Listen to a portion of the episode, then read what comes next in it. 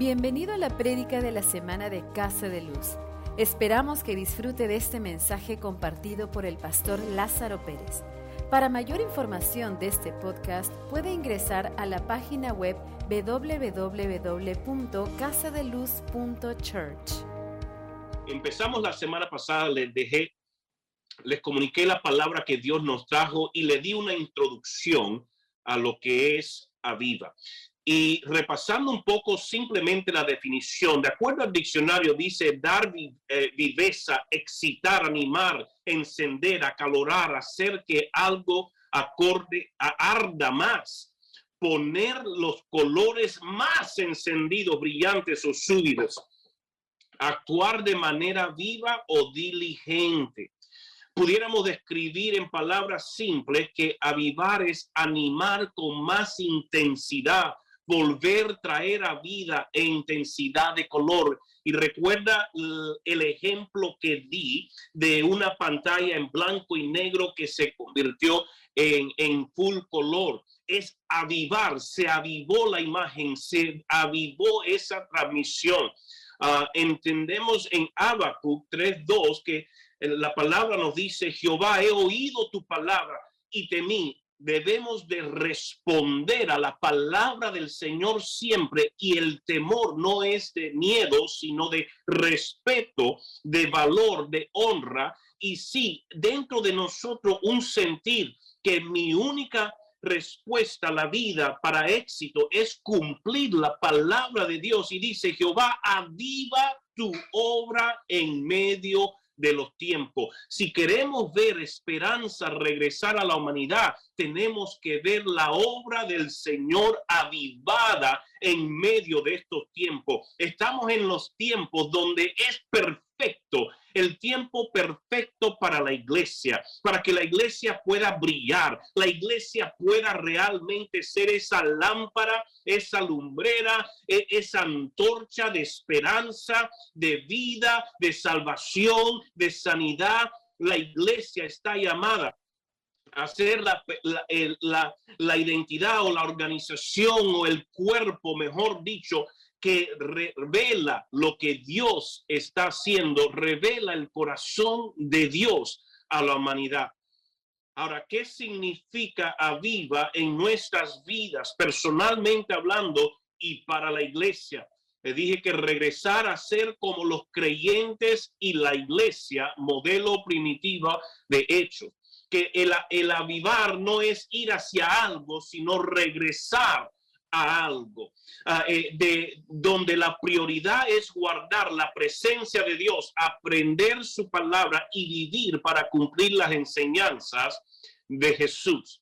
Ahora, esta semana quiero continuar con este tema de aviva, de poder engranarlo en nuestro corazón, la importancia de nosotros vivir avivado. Y esta semana he titulado el mensaje, no al cristianismo light no al cristianismo light. Ahora, en unos momentos les quiero explicar qué es el cristianismo light, pero si algo ha robado sutilmente el propósito de la iglesia es la aceptación de cristianismo light entre la comunidad cristiana de hoy en día. Diga ahí, escríbame en pantalla los que pueden escribir en pantalla, no al cristianismo light, no al cristianismo light. Pero sabes, antes de poder entrar a lo que es el cristianismo light, deseo explicarle qué es el cristianismo bíblico. Porque yo nunca debo de comparar y nunca debo de yo asumir que cristianismo es lo que veo en otros hacer.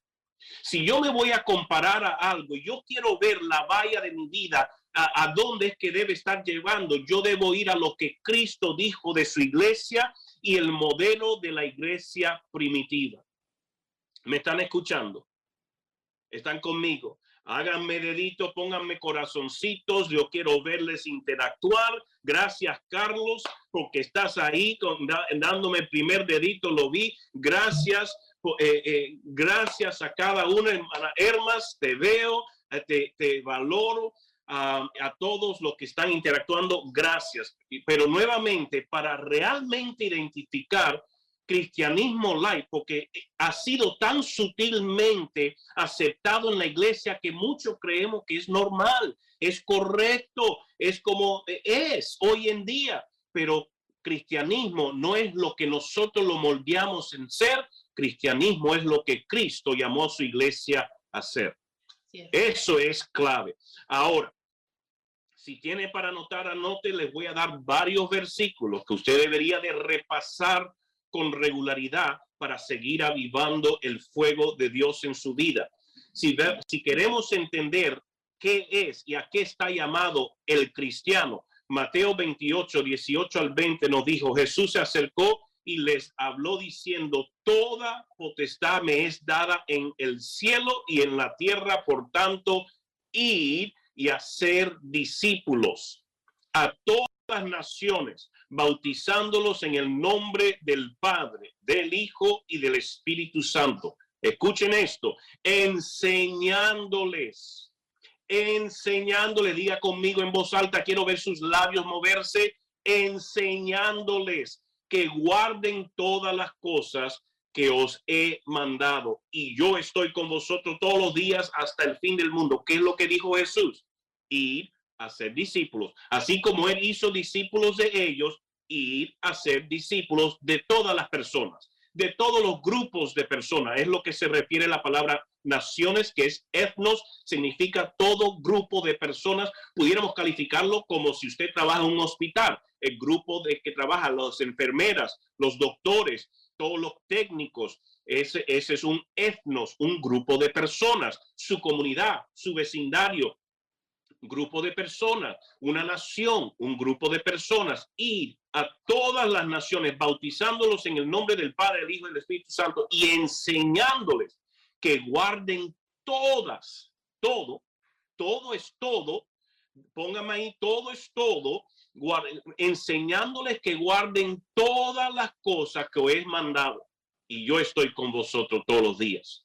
Eso no dijo enséñele algunas cosas, enséñele solo esto o enséñele o esta otra cosa. Dice, todo las cosas que he mandado debemos de enseñar a otros. Ahora, les quiero enfatizar en algo que Jesús no solamente enseñó, modeló, activó y envió a sus discípulos a hacer, que es algo que también deberíamos estar haciendo como iglesia. Recuerde, la iglesia no son las cuatro paredes, es el cuerpo de personas unidas a una voz, a una visión, en cumplir la palabra del Señor. Mateo 10, 7 al 8 nos dice, y yendo predicar diciendo, el reino de los cielos se ha acercado. Aquí Jesús había enviado sus discípulos de dos en dos y dijo, y digan, cuando vayan yendo, predicar diciendo, el reino de los cielos se ha acercado, sanar enfermos, limpiar leprosos, resucitar muertos, echar fuera demonios, de gracia recibiste, dar de gracia. Esto es la comisión que Dios le dio a sus discípulos. ¿Y qué es lo que le dijo a sus discípulos? Todo lo que yo les he enseñado a ustedes, debe de enseñarle a todas las naciones a que hagan lo mismo. ¿Me están escuchando? Hoy en día vemos muchísimas iglesias y personas que ni creen en, en, en los dones del Espíritu Santo, que ni creen que la, salva, que la sanidad y el poder del Espíritu Santo son para hoy. Esto es cristianismo que se va moldeando a cosas que hombre ha introducido en vez de decir que nos enseñó Jesús y que modeló la iglesia primitiva. Primera de Corintios 2, 4 al 5 dice, y ni mi palabra ni mi predicación fueron con palabras persuasivas de humana sabiduría. Hoy en día hay muchas personas que lo único que quieren es la cosquillita a los oídos, que las palabras sean bonitas, que estudiaron Jesucristo histórico. Pero Pablo, ya estamos hablando muchos años después de la muerte y resurrección de Jesucristo. Pablo escribe a la iglesia y ni mi palabra ni mi predicación fueron con palabras persuasivas de humana sabiduría, sino con demostración del Espíritu y de poder. Gracias por su entusiasmo. Gracias por su entusiasmo. Recuerden, no estamos en Facebook, los puedo ver. Eh, háganme corazoncito, pónganme like, hagan gloria a Dios, pastor. Aleluya. Predica, pastor. Háganme así de vez en cuando. Predica, pastor. Eso.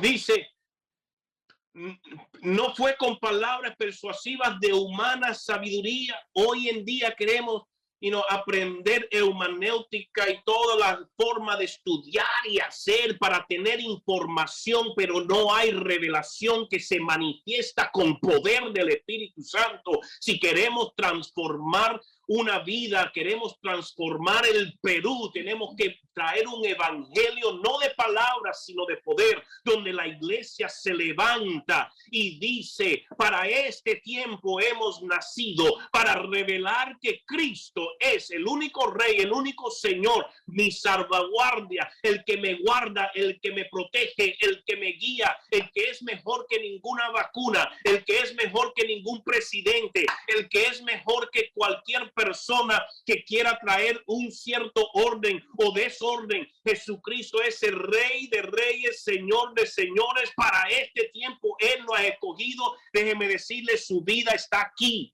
su vida, usted ha nacido con un propósito y ese propósito es de ser una luz encendida que donde quiera que vaya personas sepan que usted sirve a un Dios vivo. Su vida debe ser un ejemplo. Y dice Pablo, no he hablado con palabras persuasivas de humana sabiduría.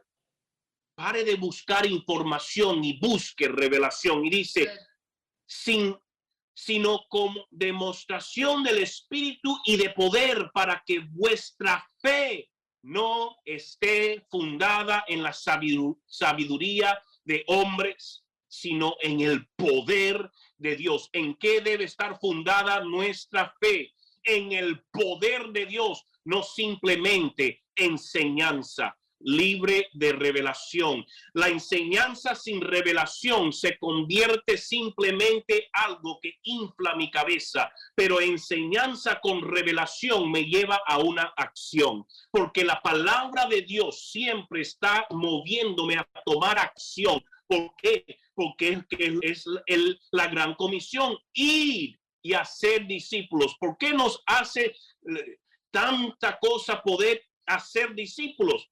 Porque no hemos aprendido a ser un discípulo. Porque el verdadero discípulo aplica, hace, vive y puede enseñar lo que ha aprendido de su Señor. Gracias por su entusiasmo. Gracias, amor, aunque sea una persona diciéndome amén. Acá, gracias. Jesús le dijo, y predicar, echen fuera demonios, sanen enfermos. Escuchen, mira, le dijo, sanen enfermos. No le dije, no dijo ora por enfermos, dice, sanen enfermos, porque estaban siendo comisionados como todos nosotros. Ahora, nosotros no tenemos poder para sanar a nadie, ¿ok? La revelación es de que estamos comisionados por Jesús para ir en nombre de Jesús y echar fuera todo lo que no se alinea a su reino manifestado aquí en la tierra. A eso es lo que estamos llamados. Entonces, el verso 5 dice, para que vuestra fe no se esté fundada en sabiduría de los hombres, sino en el poder de Dios.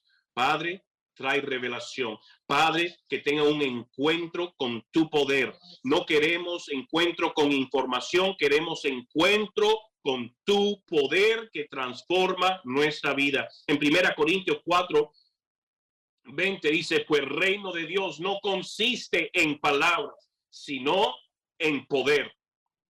El reino de Dios no consiste en palabras, sino en poder. Por eso que en Casa de Luz traemos tanto énfasis en que amamos a Dios sobre todas las cosas, amamos a nuestro prójimo de forma evidente y donde mostramos el poder sobrenatural de Dios a nuestra generación. ¿Por qué es importante? Porque palabras sin poder no es el Evangelio.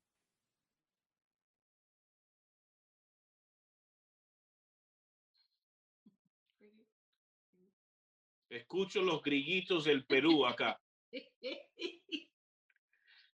Palabra sin poder enseñanza sin poder no es el evangelio completo. Yo sé que posible a algunos le choca eso.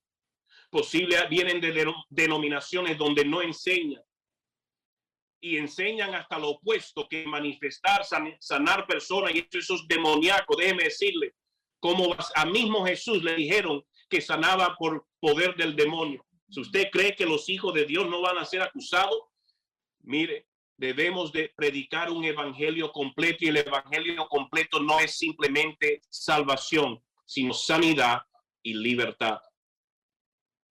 Ese es el evangelio completo. En la cruz consumado fue salvación, sanidad y libertad. No podemos tener un evangelio completo si solo se predica, se revela, se modela uno de ellos. Como iglesia, nuestra pasión es seguir predicando el evangelio completo de Jesucristo. Salvación, sanidad y libertad para el Perú, para su familia, para su distrito. Salvación, sanidad y libertad es lo que nos hace falta en nuestra iglesia, en nuestra, en nuestra familia y en nuestro Perú, en Venezuela, en los Estados Unidos, donde quiera que usted esté conectado, necesita poder tener un encuentro con el poder de Dios y llevar ese poder al resto del mundo. Eso es la iglesia. A eso fue llamado la iglesia, no solo a palabras, enseñanza, historia, eumanéutica, que si lo otro, sino revelación que lleva activación, manifestación, transformación de vidas. Hechos 2, 46 al 47 dice, perseveraban unánimes cada día. ¿Quién? Los creyentes, los cristianos, los que estaban en el camino. Y decían, perseveraban unánimes cada día en el templo y partiendo el pan en las casas, comían juntos con alegría y sencillez de corazón, alabando a Dios y teniendo favor con el pueblo, la iglesia, los creyentes, tenían favor con todo el pueblo, decía. No solo los cristianos, no solo los creyentes, sino que habían entrado en un tiempo de tener favor con todos a su alrededor. Eso se llama impacto comunitario. Cuando tu vida empieza a impactar y ganar el favor de otros porque ve que hay algo en ti que es de beneficio a su vida. Que hay algo en ti que realmente está causando que las cosas sean mejor. Y dice, teniendo favor con todo el pueblo y el Señor añadía cada día a la iglesia los que habían de ser salvos. ¿Quién traía a las personas? El Señor. Cuando uno está viviendo siendo la iglesia verdadera, entonces favor empieza a expandirse por el pueblo, los vecinos, la familia, los matrimonios, la caserita, empiezan a, mostrar favor sobre tu vida. Y eso dicen, es que yo necesito lo que tú cargas. Y ahí el Señor los atrae a las casas, a la, a la iglesia, al, al, cuerpo. ¿Por qué? Porque el Señor quiere personas que sean salvas más que usted. Así es. Y si usted vive como un hijo de Dios, su vida impactará a otros. Cuando su vida no está impactando a otros, debe cuestionar cuán real eres hijo de Dios. Mm. Si eres hijo de Dios. Ahora, que le he dado solo una pequeña fotografía de qué es la iglesia bíblicamente, porque esto es solo un puntito en cómo debería ser la iglesia hoy. No, no es todo, pero es un puntito que nos da. Quiero explicarle o darle entender qué es un evangelio light. ¿Qué es un evangelio light? Sinónimos. Un evangelio agudo, diluido, suave, incompleto, cómodo, conveniente, no confrontal. Las personas quieren las cosas suavecitas, no quieren que nadie les confronte en su crecimiento espiritual como persona o en matrimonio quiere que le convenga, quiere que sea cómodo para ellos y por favor, no me demandes servir en nada. porque es cristianismo en cómo me conviene a mí. En realidad no hay arrepentimiento, porque arrepentimiento trae transformación a tu vida. Simplemente son remordimientos. Viven en remordimiento, que en el momento se sintió mal, pero el remordimiento no te lleva a cambio. Remordimiento solo te confrontó el momento, te sentiste mal, pero no produjo cambio. Arrepentimiento produce cambio. En el cristianismo light hay, hay cambiamos arrepentimiento por remordimiento y creemos que estamos limpiando conciencia. Arrepentimiento te lleva a cambio, remordimiento te lleva a seguir jugando con el lodito. Te sentiste mal en un, un ratito y después al otro día, al otro día o al que le sigue, vuelve a caer en lo mismo, porque nunca produjo cambio en ti.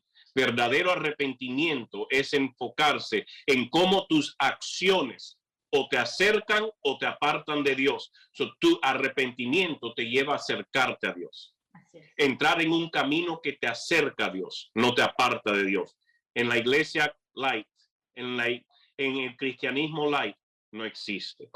Se dejan llevar por los sentimientos en, en el cristianismo light por lo que le gusta, no le gusta, que si se siente bien, no se siente bien, si tengo ganas, voy a la iglesia, conecto o no conecto, y, porque es como me siento.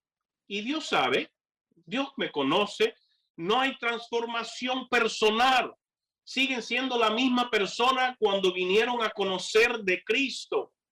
Y hay una gran diferencia en conocer de Cristo y conocer a Cristo. Porque cuando uno conoce a Cristo, cambio es inevitable. Cuando uno conoce de Cristo, permanecer igual no es problema. Porque cuando yo vengo a conocer a Cristo, la revelación de Cristo produce cambio en mí. Cuando él le preguntó a su discípulo, ¿quién soy yo para usted? Y Pedro contestó, tú eres el Mesías, tú eres el Cristo él le dijo, y ahora tú eres, eh, Pedro, piedra, de una pajita quebrantada en el viento. Simón lo, se convirtió en Pedro, porque cuando tenemos revelación de Jesús en nuestra vida, Jesús nos da una revelación a quien estamos llamados a ser. Un encuentro con Jesús nos lleva a tener un mayor en entendimiento de la identidad por la cual Él pagó un gran precio en darnos, de ser hijos de Dios. hay, no hay transformación en un cristianismo light, transformación personal. Dios tiene que adaptarse a mí. En el cristianismo light decimos, Dios me ama tal como soy y así me acepta porque lo que hacemos es formar un Dios a nuestra imagen y semejanza. Eso se llama idolatría. Cristianismo no se es de moldear a Dios a ti. Se trata de tú moldearte a Dios, de tú ceder por completo a Dios, de que ya no vivo yo, mas vive Cristo en mí, que ya no se trata de lo que yo quiera, de lo que me hace a mí cómodo, de cómo yo pienso que debería ser la iglesia. No, yo me convierto en la persona que revela la iglesia que Él pagó el precio por salvar y levantar aquí en la tierra. El cristianismo muchas veces tiende a creer en una hipergracia. En la hipergracia gracia siente que tienen permiso para pecar porque Dios es todo amor y Él ya perdonó. Entonces, si yo, mire, si usted tuviera temor de Dios y convive con una persona, usted abstuviera de tener relaciones con esa persona. Pero al no tener revelación de Dios, y querer moldear a Dios y decir, pero Dios me ama. Por eso se le hace venir fácil a la iglesia fornicando, luchando con pecado, mintiendo, robando, pegándole a sus hijos, a su esposa, maltratando a su esposo. porque de todos modos Dios me ama, Él me entiende, sabe que no es fácil la, lucha. Y Él dice, si tú me conocieras a mí, dejaras de hacer esa, de esa forma. Ay, ay, ay. Porque un encuentro con Cristo te lleva a arrepentimiento. Y el arrepentimiento significa transformación personal. No existe ni se evidencia transformación en la comunidad, como en el versículo que leía que todos tenían favor con toda la comunidad, porque han experimentado transformación personal. Es una iglesia aguadita. Vamos a aceptar que esta es la iglesia por la cual Cristo pagó el precio en establecer en la tierra. ¿Sabe qué? Para eso no me pongan dedito, díganme, no, eso no es la iglesia, eso no es cristianismo, eso no es, es, se ha venido a aceptar, nadie me está respondiendo, no sé si me están escuchando o no, pero si usted no está de acuerdo conmigo, se puede ir desconectando ya, porque esto es lo que viene en este año de la viva tengo que confrontar a la iglesia que Cristo no se tiene que moldear a ti. Cristo no tiene que aceptar tu pecado. Cristo no tiene que aceptar tu estilo de vida. Cristo no tiene que aceptar tu comodidad. Cristo no tiene que hacer las cosas como a ti te guste. Tú tienes que ceder tu vida y decir, Señor, lo que tú digas es lo que yo haré. Hay que asegurar, mira, hágame un favor, póngase su mano en su cabecita y di, Padre, ayúdame, a, ver mi condición espiritual. Ayúdame a ser la iglesia por la cual tú entregaste tu vida para establecer. Revela cualquier mentalidad light, aguadita, diluida, de lo que debo ser como tu hijo. En el nombre de Jesús. Amén. Apocalipsis 3, 15 al 17 dice, yo conozco tus obras, que ni eres frío ni caliente. Ojalá fueras frío o caliente. ¿Por qué le está diciendo frío o caliente? Porque caliente está decidido, no está jugando la iglesia, está decidido, yo vivo mi vida, su condición y su consecuencia es infierno, pero está decidido. Y dice, el, el, frío o el caliente. Y el caliente está todo apasionado. Para Dios es todo o nada. Y así debemos de vivir. Para Dios es todo o nada. O para el mundo es todo o nada. Porque mira lo que dice, pero por cuanto eres tibio y no frío ni caliente, te vomitaré de mi boca. Dios nos llama a estar caliente, apasionado, encendido. Vamos, póngame una llamita en su pantalla. Este es el año de Aviva. Este es el año de Aviva. Pongan un, un, un, un fueguito en su pantalla. Dios nos quiere decidido. Dios nos quiere avivado. La palabra que te da, aviva.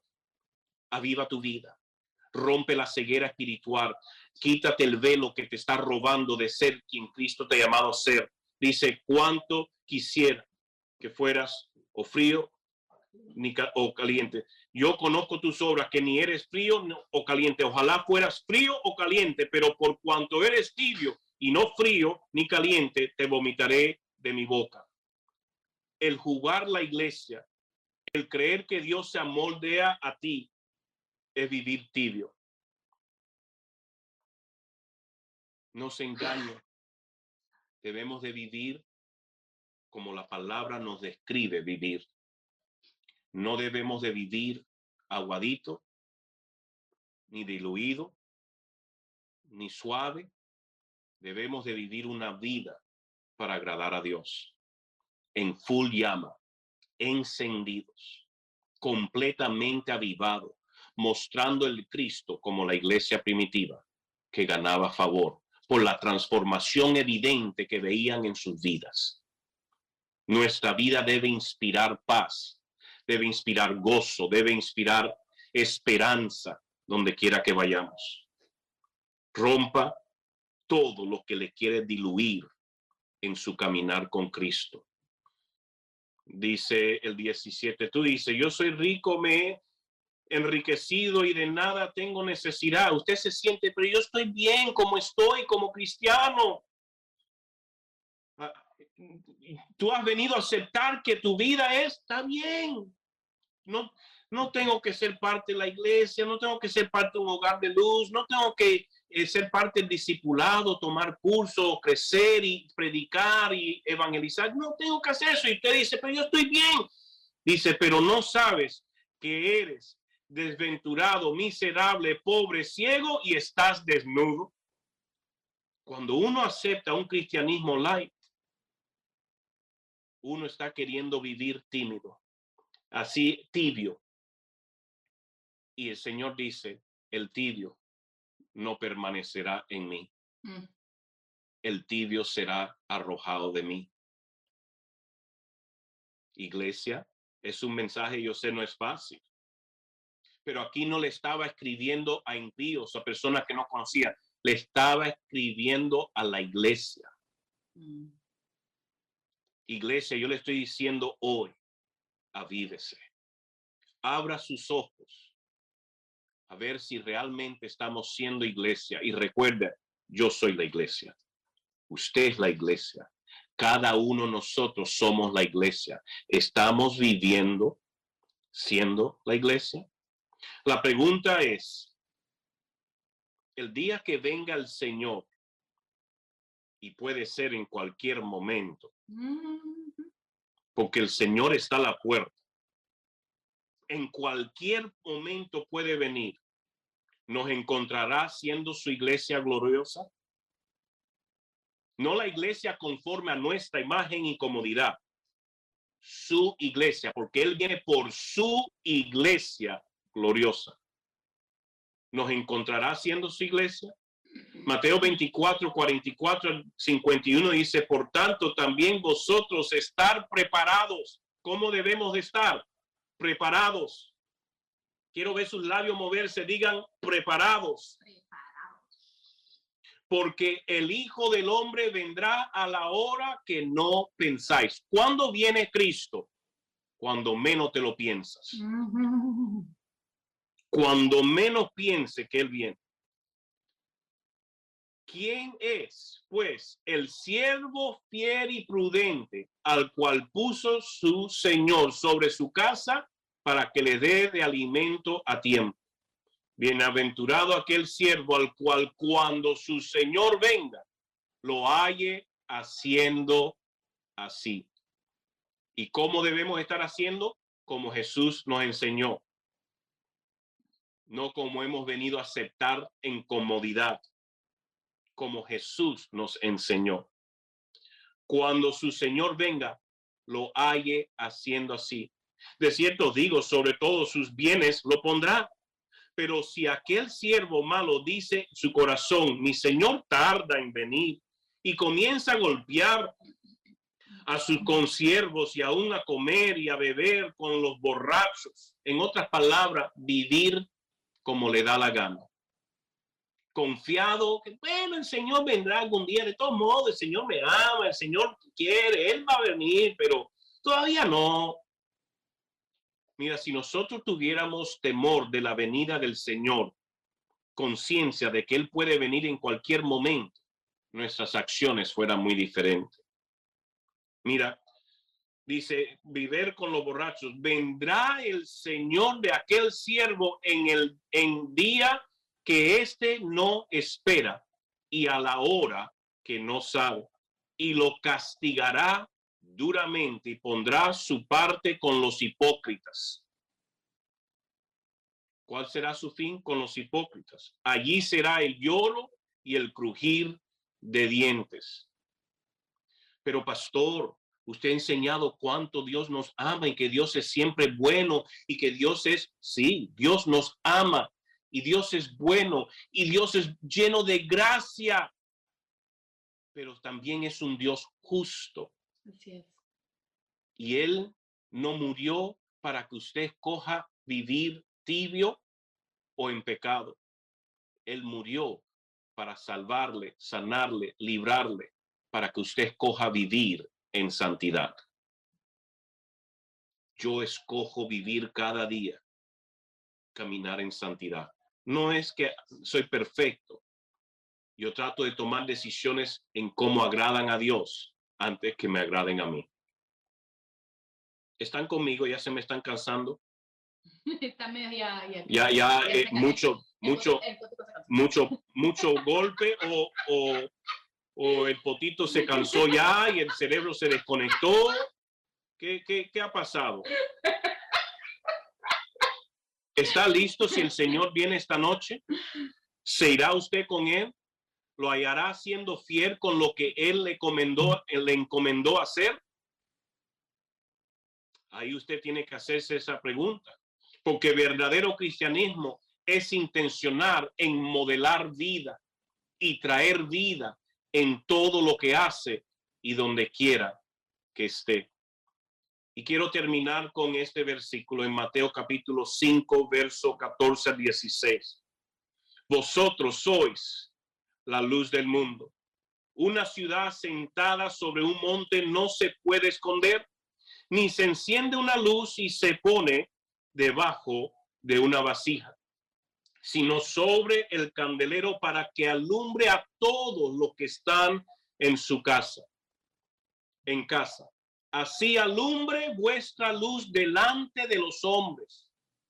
como debe alumbrar? debe alumbrar de una forma que otros puedan ver, que otros puedan venir y entender, para que vean vuestras buenas obras para cuál es el propósito de la luz para revelar que revelar a Cristo las buenas obras y glorifiquen a vuestro Padre que está en los cielos. Su vida debe estar impactando otras vidas. La luz de Cristo en usted que lo lleva a ser la luz de Cristo al mundo debería de causar transformación en otras personas. En un cristianismo light. Recuerden, vosotros sois la luz del mundo. En un cristianismo light venimos a ser la luz de la iglesia. Hemos llevado de ser la luz del mundo que impacta y transforma a ser la luz de la iglesia. Y déjeme decirle, hay muchas personas que toman tanto orgullo en cuanto están brillando para Cristo. Pero si pudiera terminar con una ilustración, la, iglesia hoy en día, otra vez, no estoy hablando de ninguna institución nombrada, estoy hablando de la iglesia, la persona. Yo no, cuando hago referencia a la iglesia, no estoy hablando de cuatro paredes nombrando a una institución, estoy hablando de quienes somos nosotros llamados ser como hijos de Dios hemos venido a, creer que hay que, tenemos que brillar. Me, ven, mi, mi, lámpara aquí, tengo una lámpara, tengo una linterna tan, y es tan poderosa que le puede cegar. Es poderosísima, es una gran linterna. ¿Y cuánto estamos llamados a ser luz? ¿Cuántos dicen, pastor, a esto estamos llamados a ser luz, una luz que brilla, una luz que puede cegar, una luz que puede transformar porque ciega a las personas en cuanto estamos brillando? Esto estoy llamado, pastor, a ser una luz que brilla y que me puedan ver hasta la luna. Que yo enciendo mi luz y me pueden ver desde la luna, me pueden ver, pastor. ¿Cuánto dicen a eso está llamado la iglesia? Pero déjeme decirle algo. Esto no le interesa a Cristo. Si lo que usted está mostrando no puede encender a otra persona. Aquí yo les estoy modelando una vela. Y esta potente luz que ciega, porque es una potente luz que ciega, no puede encender ninguna vela. Ahora, está brillando hermosamente, me ilumina toda la casa. La oscuridad la esparce de mi vida porque puedo ver en cualquier punto oscuro, se va la oscuridad porque ha penetrado la luz. Pero el ser la iglesia hoy en día no se trata de cuán lindo brillo yo, porque eventualmente si yo no me cuido, la luz se apaga. Porque no la cargué, porque no estudié, porque no fui al discipulado, porque no soy parte de un hogar de luz, porque no soy activo en seguir echándole leña al fuego, la luz se apaga. Ahora yo puedo estar encendido por un ratito y, y encendido muy bien, pero eventualmente me voy descargando y jamás puedo encender a otro. La iglesia no aguadita posible luzca como una vela una simple velita que tú dices, pero en comparación, esta luz es más potente, esta luz es más dinámica, está alumbrando más lejos, puede llegar más lejos y más personas lo pueden ver. Mírame lo que estoy haciendo, tengo esta gran luz. Dice, esta lucecita tan pequeña, pero ¿sabe qué? El quien se acerca a esta luz también es encendido y la luz de Cristo también empieza a brillar en ellos. Y, y, cuando una persona realmente es impactada con la luz de Cristo, ha transformado su vida, ahí está una otra vida encendida y aquí viene otra persona y va y se enciende también. Y ahí podemos seguir, pero no solamente que tengo que seguir yendo a la iglesia, sino que también mi vida puede encender a otros. Porque yo no solo soy una lámpara que ilumina fríamente, mírame, qué lindo yo brillo, mírame lo que yo puedo hacer, mira lo que Cristo ha hecho en mi vida, mira lo bueno que Dios ha sido conmigo, mira todo lo bien que a mí me van las cosas, mira qué hermoso, sino de que mi vida está encendiendo también a otras vidas. Porque si hemos sido llamados a algo, no es simplemente brillar, sino encender otras vidas. No se trata de ser la luz. Yo soy luz de mi vida. No, yo soy la luz del mundo.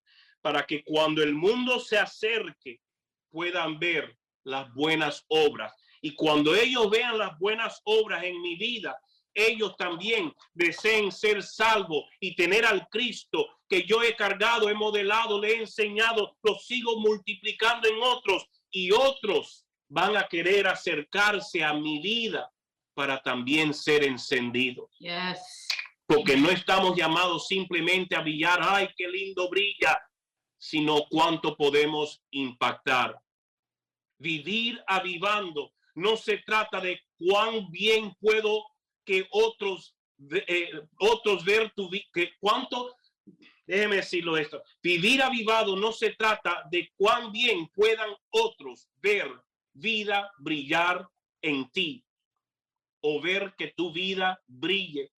Vivir avivado no se trata de cuán bien puedan otros ver tu vida brillar, sino de cuán bien puedes hacer la vida de otros brillar un poco más. Mm.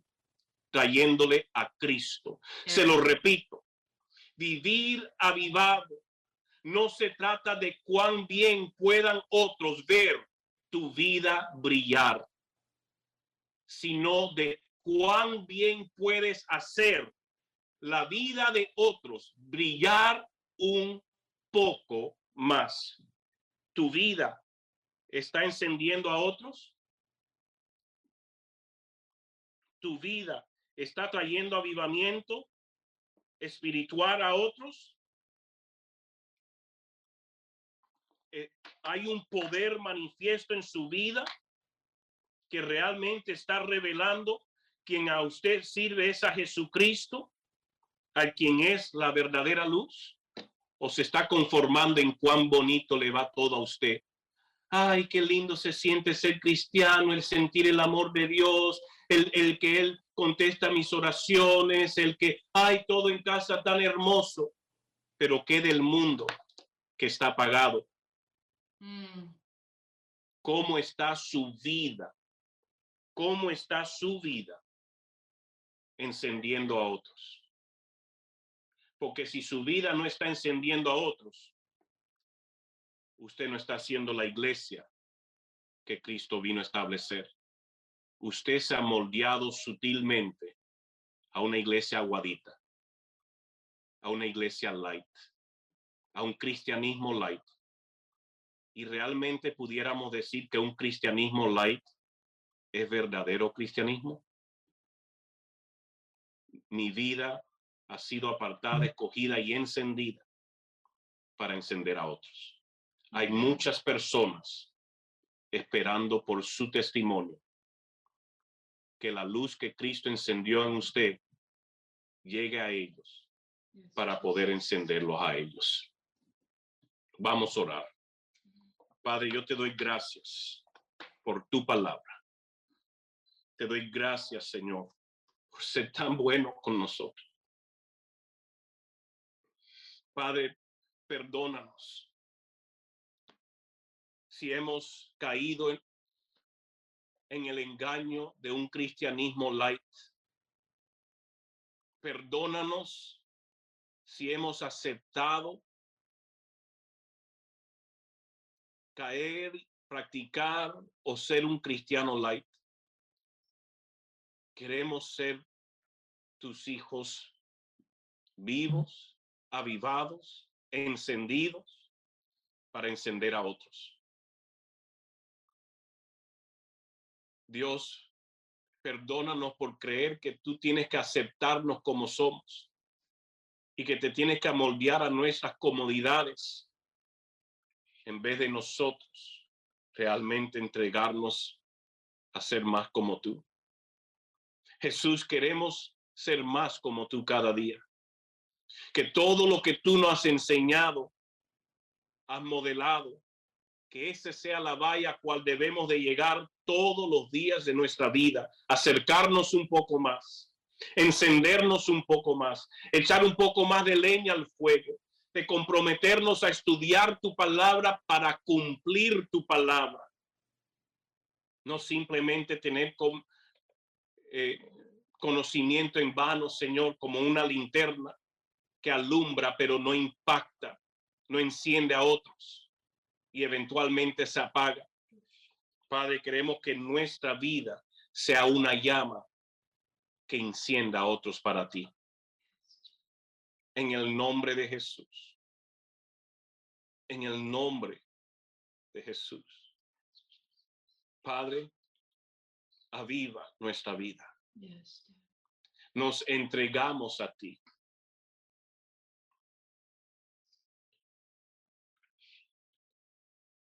No queremos ser tibios, Señor.